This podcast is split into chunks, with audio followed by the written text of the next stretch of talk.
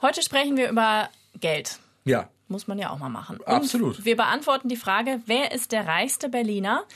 Kleiner Spoiler zu Beginn. Ich bin's nicht. Tim Koschwitz ist es auch nicht. Nein. Auch wenn man das vermuten könnte. Es ist aber eine Frau. 100% Berlin. Ein Podcast von RBB 888. Zusammen mit dem Berlin-Portal Berlin, ich liebe dir. Eine Sache muss ja, als wir, als wir mit den Recherchen für diese Podcast-Folge begonnen haben, ich hätte einen ganz anderen Namen im Kopf. Und den, den sage ich erst zum Schluss. Er taucht nicht mal im, An im Ansatz auf. Okay. Wir sind Tim Koschwitz und Jana Schmidt von RBB 888 und wir haben die coolen Berlin-Stories für euch mit dem Ach, das wusste ich ja noch gar nicht, Effekt. Ja, und heute geht's bei uns im Podcast eben um ein Thema, um Money, um Geld. Wer ist der reichste Berliner? Wir müssen gestehen, wir durften jetzt nicht auf das Konto schauen. Aber es gibt ja immer so schöne Rankinglisten, zum Beispiel vom Manager Magazin. Die haben wir uns mal genau angeguckt. Und wir haben mal die Top 4. Platz 4. Und hier liegen auf Platz 4 gleich drei Typen gemeinsam. Der Mark, der Alexander und der Oliver. Wenn du das so sagst, dann klingen die so wie jemand von uns. Nahbar, Ja, sympathisch. ja, Nachname Samwer. Die Gründer von Rocket Internet haben zusammen etwa 1,9 Milliarden. Ging damit los, dass sie eBay kopiert haben und die Seite dann an eBay verkauft haben, was eigentlich das Klügste ist, was man machen kann, auch finanziell. Und Geld haben sie dann vor allem damit gemacht. Den Schrei hat jeder schon mal gemacht, ich auch. Zalando, das Zalando-Paket wird geliefert. Ja, die waren beteiligt an Zalando äh, und sind auch heute noch beteiligt an Firmen wie Delivery Hero und Home24. Heute ist nur noch Oliver im Unternehmen und der gibt jetzt nicht viel Interviews. Aber eins haben wir tatsächlich gefunden in unseren Recherchen in einer ARD-Doku und da hat er mal sein Motto erklärt. Das sind so ein bisschen die deutschen Tugenden. Fleiß, eine gewisse Weise von Mut, eine gewisse Weise von, sag ich mal, so Schuster bleib bei deinen Leisten, konzentriere dich auf was du gut kannst, mach nicht eine zu große Welle.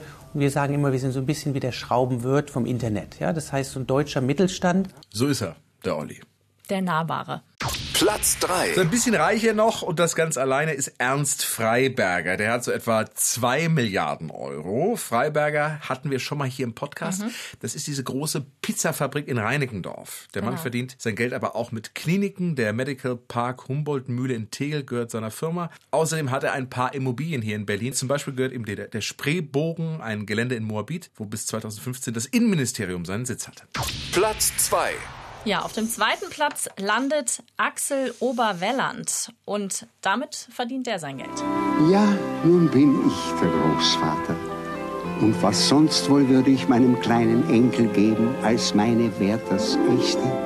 Nee, das ist jetzt nicht der Opa aus der Werbung, sondern der Mann, der mit der Schokolade sein Geld verdient, also der im Hintergrund quasi. Axel Oberwelland ist der Erbe und Chef des Stork-Konzerns. Und ähm, als ich mir die Liste der Produkte mal angeguckt habe, da habe ich echt gedacht, okay, also mit mir hat er auch schon viel verdient.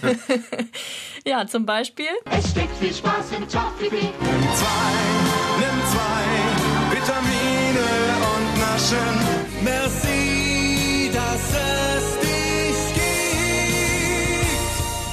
ganze Menge, ne? Mhm. Und ich meine, es ist auch, glaube ich, einfach so jemand, der auch andere Berufszweige mitreich macht. Gerade beim Stork Riesen sind, glaube ich, ganz, ganz viele Zahnärzte hier in der Stadt, Ja, das stimmt. die von gezogenen Blompen, Brücken und was weiß ich was leben einfach. Oberwelland hat etwa 2,1 Milliarden Euro. In anderen Statistiken, die wir gelesen haben, hat er noch ein bisschen mehr. Also Herr Oberwelland, wenn Sie das jetzt hier hören, bitte schreiben Sie uns gerne mit einer Tüte Storkriesen dabei. Mal kurz, wie viel es sind. Sind es zwei oder vier Milliarden Euro? Das konnten wir leider nicht abschließend klären. Platz 1.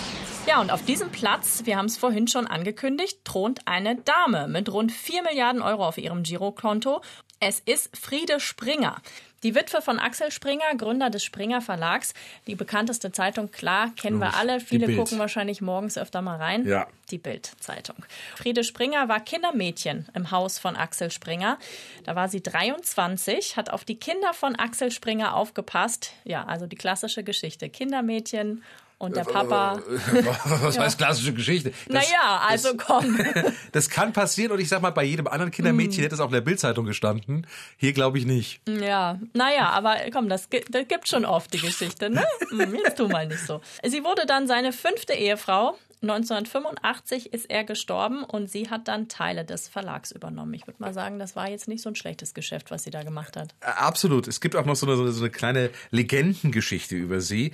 Sie geht wohl noch jede Woche in ihr Büro im Verlagshaus, was das alte Büro ihres Mannes ist. Und da liegt wohl noch der Kalender auf dem Tag aufgeschlagen, an dem er gestorben ist. Och, das ist aber schon wieder ein bisschen romantisch. Ja, finde ich wirklich, ist großer Pathos, in der Tat. Ja.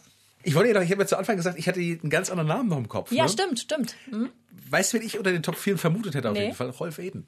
Stimmt. Eigentlich, ja. ne? Aber er gehört äh, mit weitem Abstand nicht dazu. Da kann man, ja, ich weiß. Jetzt werden viele mit dem Kopfschütteln sagen, ja, der hat doch nur ein paar Nachtclubs gehabt und, und der sieht halt eben aus wie eine Milliarde, ist aber nicht eine Milliarde. Aber ich hätte gedacht, dass der da zumindest äh, vollkommen anders ist. Aber gut, dass man, wie wir uns einfach hinsetzt und die Geheimnisse dieser Stadt erforscht und recherchiert. 100% Berlin. Ein Podcast von RBB 888. Zusammen mit dem Berlin-Portal Berlin, ich liebe dir.